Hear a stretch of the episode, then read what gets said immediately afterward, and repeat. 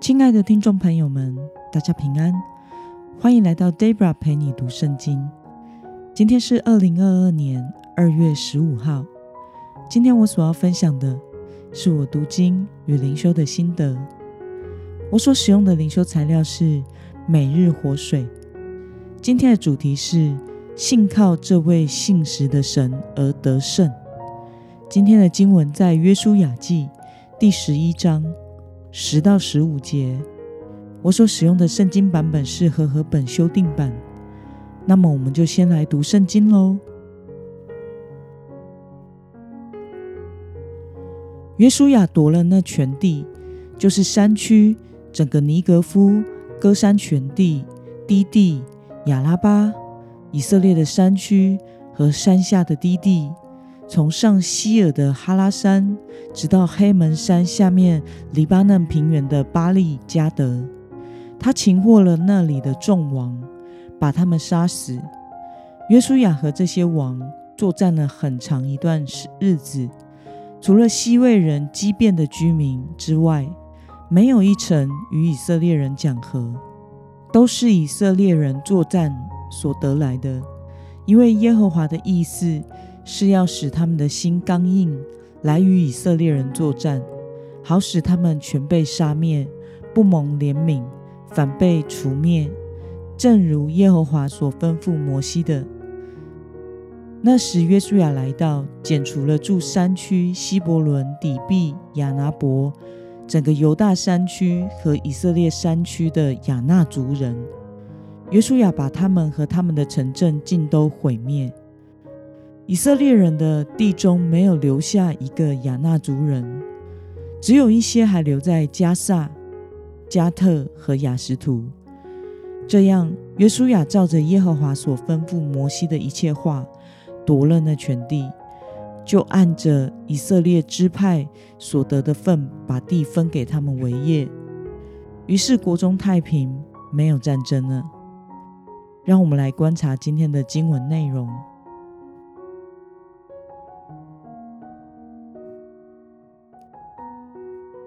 约书亚在迦南征服的土地范围包含了哪些地区呢？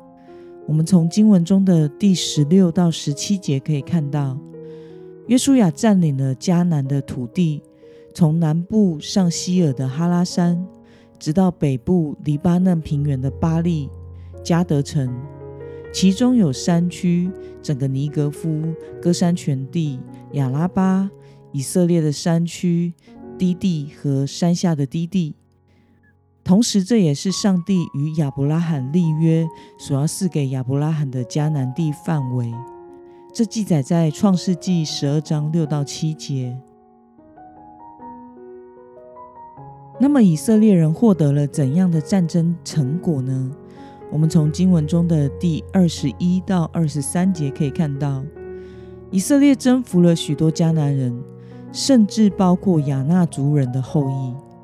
从前被派去窥探迦南地的十个探子曾经回报说，亚纳族人高大可怕，以色列人在他们面前如同蚱蜢一般。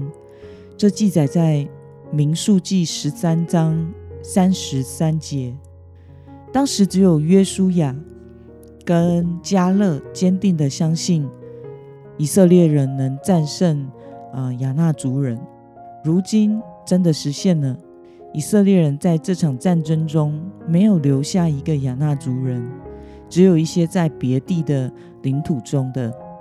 约书亚照着耶和华所吩咐摩西的一切话，夺得了迦南全地，于是国中太平，没有战争了。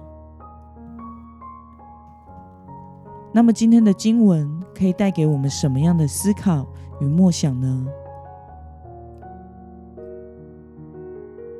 除了住在畸变的西魏人以外，以色列人能够夺取迦南全地的理由是什么呢？我想，除了是对神的信靠之外，别无他法。上帝借着始终如一信靠神的约书亚，赐下了最终的胜利。那么，看到因着信靠神。而能征服迦南的以色列人，你有什么样的感想呢？我觉得就像大卫能够打败巨人歌利亚一般，亚纳族人的灭亡证明了神是与信靠他的人同在的，并且使用这些人来成就历史。可惜的是，我们时常受限在自己的眼界里，而没有大胆的以信靠神来与神逐梦，因此就无法与神同工。被神使用来创造奇迹。过去，Debra 曾经多次在与神同工的经验中，经历到在人不能的，在神凡事都能的恩典。有的时候，我心中神所示下的愿景，如果说出来，或许会让人觉得不切实际，或者是不可能。但是，当我顺服着去做的时候，最后的结局都是让人。感到惊叹上帝的奇妙作为，但是信靠神真的是需要顺服和勇气的，因为 nothing is impossible，没有不可能的事，这个本身就不会是一条人类的理性评估和想象可以列出的方法。但是神在这个世代仍然寻找像约书亚与加勒的这样的人。能够被他来使用。那么今天的经文可以带给我们什么样的决心与应用呢？让我们来试想看看，你曾经经历过什么神的话语实现应许的事，并且参与在其中的？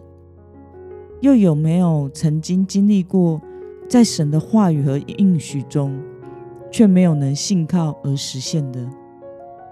为了能够活出在任何情况中都信靠神话语而得胜的生活，今天的你要下定什么决心呢？让我们一同来祷告。亲爱的天父上帝，感谢你透过今天的经文，使我们看到借着约书亚的信靠顺服跟随你，你赐给亚伯拉罕的应许已经实现了。求主帮助我们，无论在什么样的情况下，也能够拥有从你而来的超越外在环境的信心，坚定的信靠你，经历你的奇妙，以及得着属灵人生的胜利。奉耶稣基督得胜的名祷告，阿门。